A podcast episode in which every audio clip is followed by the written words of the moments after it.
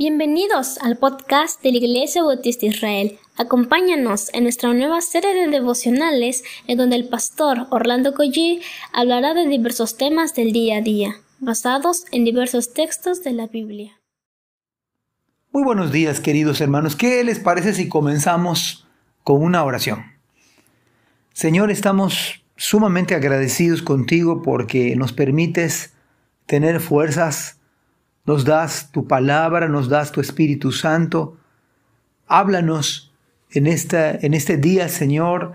Permite que dependamos 100% de ti, Señor, y ayúdanos a recordar tu palabra, Padre, a vivir tu palabra. En el nombre de Jesús. Amén.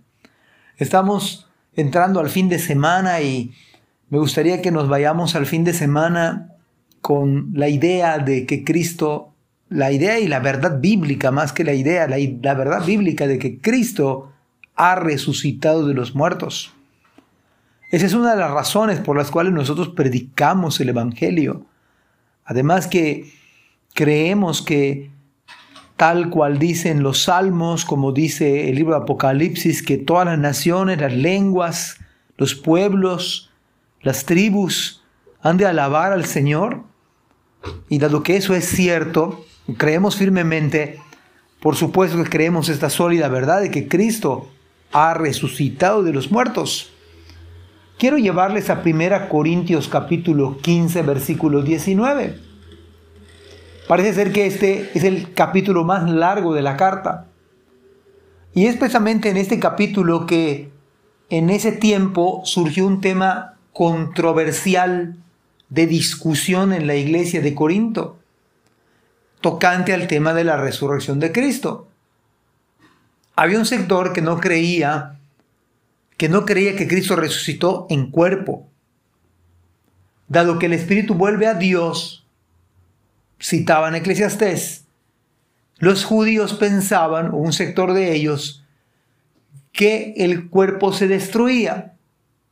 Ellos pensaron en una resurrección espiritual. Y es lo que Pablo a continuación en este capítulo va a explicar.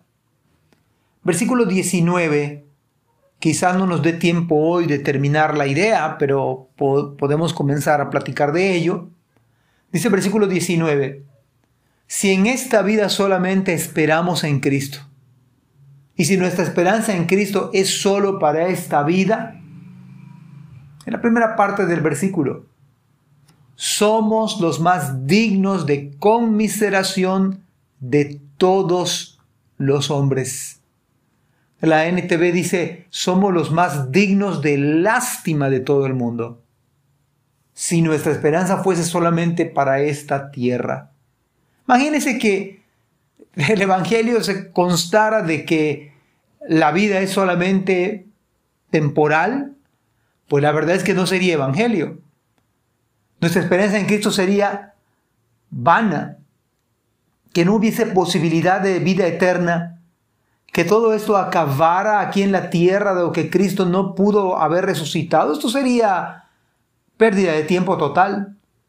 No tendría mucho sentido la vida cristiana. Su valor sería efímero y pasajero. El Evangelio no sería buena noticia, pues solo diría que Cristo murió y que fue sepultado. El mensaje sería igual que todas las demás religiones. Mahoma, Buda, Confucio y todas las creencias había y por haber. Solamente el cristianismo enseña, reclama, predica que Cristo se levantó de entre los muertos, que Cristo está vivo. Su tumba de las tres que se consideran de Cristo están vacías. No están los restos de Cristo.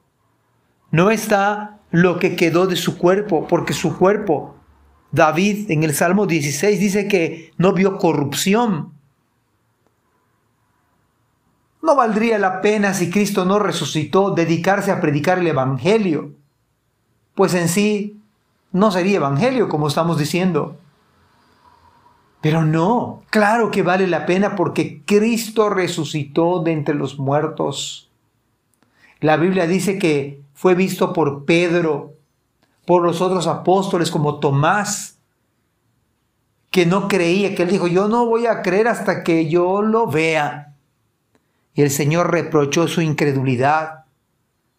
Y Tomás dijo, Señor mío y Dios mío, porque el Señor le dijo, mira mis manos y mete tu dedo en mi costado, Tomás, no seas incrédulo. Pero se les apareció por primera vez a las mujeres, a María Magdalena, la cual tenía, estaba endemoniada, pero el Señor la liberó, y a otras, otras muchas mujeres más, y a 500 hermanos cuando menos. Son datos contundentes. Aún el mismo Pablo dice que él le vio y era, era un apóstol y le vio como un abortivo en el sentido de que fue el último apóstol por ver a Cristo resucitado. Para Pablo, imagínense si no hubiera resucitado, la gracia no sería gracia. Todo el trabajo esforzado, sacrificial en la gracia del Señor, el, alto impacto que Dios ha utilizado del ministerio de Pablo, que llega hasta nuestros días hoy, no tendría valor si Cristo no resucitó. Pero dado que Cristo resucitó, y como bien dice el versículo 14, si, y si Cristo no resucitó, por eso lo estoy poniendo en contraste, en negativo, vana es entonces nuestra predicación. Eso Pablo lo está diciendo. Vana es también vuestra fe. Pero dado que Cristo resucitó, entonces nuestra predicación vale la pena. Nuestra fe tiene un sustento. Confiamos. No en un Cristo muerto, no en un Cristo que se quedó en el sepulcro. No, la, la tierra tembló. La muerte no le pudo detener. Salió de entre los muertos, venciendo al que tenía el poder de la muerte que, era Satanás. Y entonces la escritura enseña de que Cristo resucitó. Y un día vamos a resucitar juntamente con Él. Juntamente con Él. Los que murieron siendo cristianos, un día sus cuerpos van a ser levantados para estar con Cristo.